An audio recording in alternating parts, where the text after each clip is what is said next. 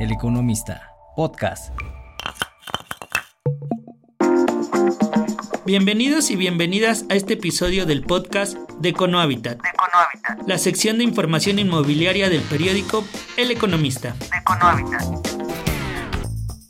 Hola, mi nombre es Fernando Gutiérrez, editor de Econohabitat y quien les estará comentando en este episodio sobre el tipo de firmas que demandan espacios de oficinas en México. Uno de los sectores inmobiliarios más golpeados por la pandemia en México fue el segmento de oficinas. Sin embargo, al parecer comienza a haber una ligera recuperación de este mercado, pues muchas empresas, por no decir la mayoría, comienzan a regresar a la actividad presencial y no solo eso, otras tantas han cambiado su modo de trabajo con esquemas más flexibles, por lo que los espacios laborales también han buscado adaptarse a estos cambios. Se tiene estimado que en el último año la disponibilidad de espacios corporativos pasó de 2.7 millones de metros cuadrados en el 2022 a 2.6 millones de metros cuadrados casi al finalizar el 2023, por lo que se puede decir que existe una paulatina recuperación al respecto. Si bien la recuperación de este segmento es un pendiente en materia inmobiliaria, es interesante conocer qué tipo de empresas están demandando este tipo de, espacios y sobre qué condiciones lo están haciendo.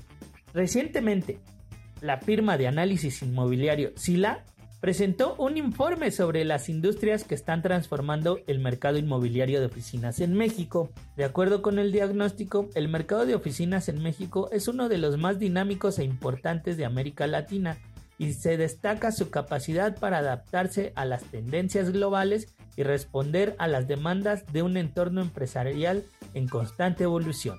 Con una diversidad de industrias que abarcan desde el sector financiero hasta la tecnología, este mercado se posiciona como un centro clave para la inversión y el desarrollo inmobiliario comercial. Se puede leer en el diagnóstico. En este escenario, la firma refiere en su análisis que son cuatro las industrias que representan al menos 65% del área bruta rentable de oficinas a nivel nacional. ¿Pero qué industrias son?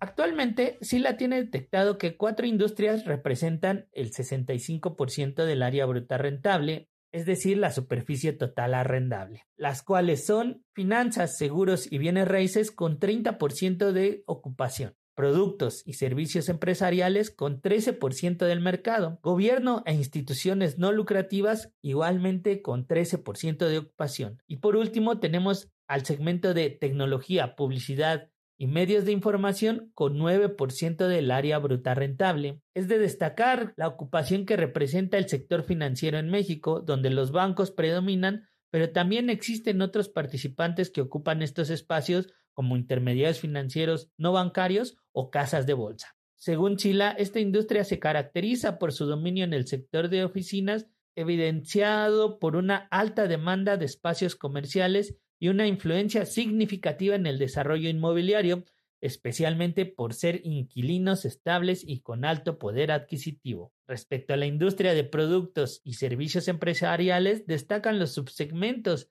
de servicios legales, así como las firmas de consultoría. Dentro del análisis se destaca que este tipo de empresas suelen buscar contratos de arrendamiento a largo plazo, lo que proporciona estabilidad al mercado de oficina. Como jugadores emergentes están las empresas que pertenecen a la industria de tecnología, publicidad, medios e información. Según Chila, este subsegmento ha transformado el mercado de oficinas en la última década con la demanda de espacios modernos, flexibles y ubicados de manera estratégica en áreas urbanas dinámicas. Bueno, pues este análisis sirve para poner en contexto los desafíos que se pueden presentar en un futuro para el mercado de oficinas. Para Sila, si bien el mercado de oficinas está bien diversificado, lo que trae consigo oportunidades de crecimiento y desarrollo, también plantea retos como la necesidad de adaptarse a las demandas cambiantes de los inquilinos y de mantener la competitividad en un mercado en constante evolución. Amigos, es realmente interesante conocer cómo va a responder la oferta a la demanda actual, por lo que lo seguiremos informando al respecto en todos los espacios de Econohabitat. Nos gustaría conocer su opinión al respecto, por lo que los invitamos a escribir a econohabitat.eleconomista.mx. Ha sido un gusto estar con ustedes en este episodio. Me despido invitándolos a que escuchen todos los podcasts del Economista en las distintas plataformas como Amazon y Spotify. Yo soy Fernando Gutiérrez. Hasta la próxima. El Economista, podcast.